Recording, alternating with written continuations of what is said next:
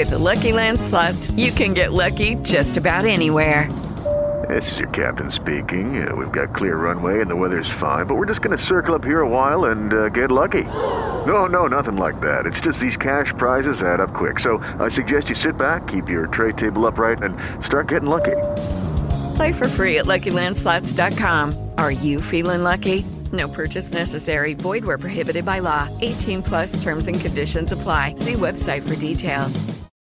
Lucky Land Casino asking people what's the weirdest place you've gotten lucky? Lucky? In line at the deli, I guess? Aha, in my dentist's office.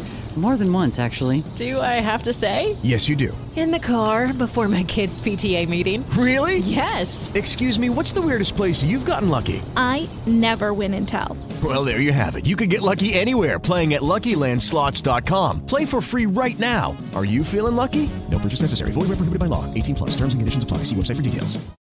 O que esperar das eleições municipais de 2016? Saiba agora nesse podcast.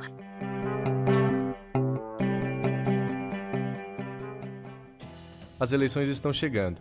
Ao que tudo indica, este não será o evento do ano na política. Afinal, o impeachment roubou a cena. Mas ainda assim é um dos pontos altos da nossa democracia. Um momento em que nós, eleitores, podemos exercer o papel de protagonistas.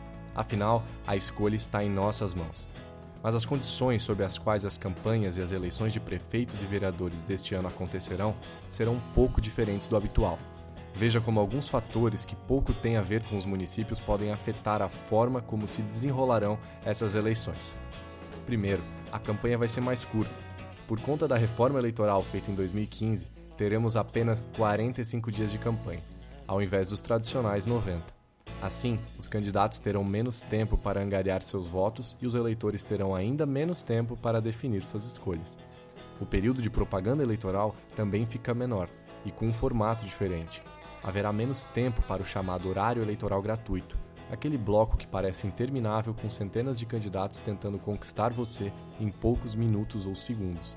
E haverá mais inserções curtas ao longo da programação, ou seja, os candidatos terão menos exposição na TV. Por isso, a criatividade será necessária para que os candidatos encontrem meios de atingir o grande público.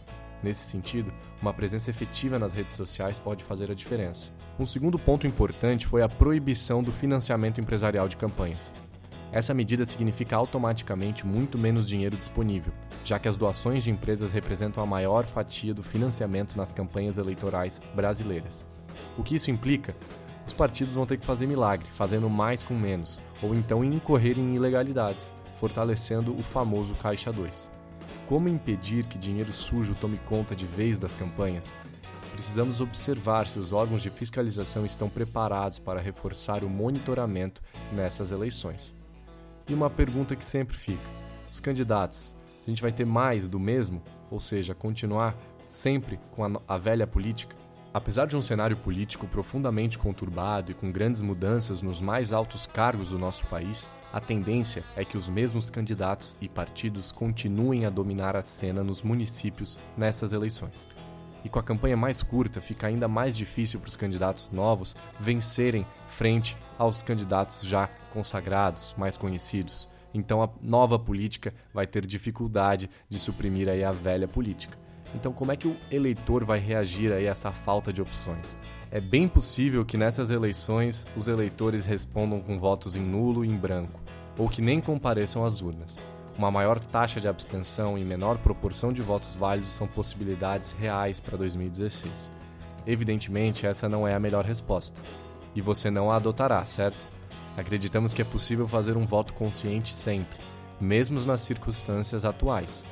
Nós já fizemos um podcast explicando as implicações dos votos branco e nulo. Vale você escutar caso não as conheça bem. Para seguir no nosso tema, qual que é a influência do cenário nacional na disputa municipal? As eleições de alguns municípios tendem a ser nacionalizadas. Em São Paulo, por exemplo, o prefeito Fernando Haddad, do PT, deve encontrar muita dificuldade para conseguir a reeleição, justamente porque o PT, partido que esteve na presidência do país nos últimos 13 anos, alcançou um nível de rejeição muito alto entre os eleitores paulistanos. É bem possível que o foco das campanhas passe dos problemas locais para os problemas nacionais. O ideal seria que as eleições municipais fossem voltadas para discutir problemas próprios dos municípios e cidades. Não se esqueça de fazer essa reflexão. Quem são os candidatos do meu município? O que eles representam? O que eles querem mudar na minha cidade? Além disso, vale dizer que as atenções vão ficar divididas entre Olimpíadas, impeachment e Lava Jato. Ao longo dos 45 dias de campanha, os candidatos terão de disputar a atenção do eleitor com eventos importantes. Primeiro foram as Olimpíadas, que já tiveram seu fim. Depois, os trâmites finais do processo de impeachment da presidente, que também recém acabou.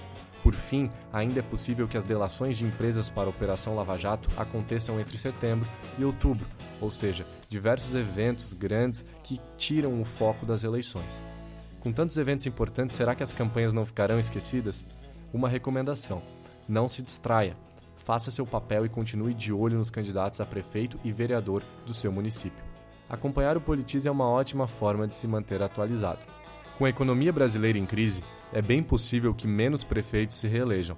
As cidades estão sentindo os efeitos da recessão, inflação e desemprego altos.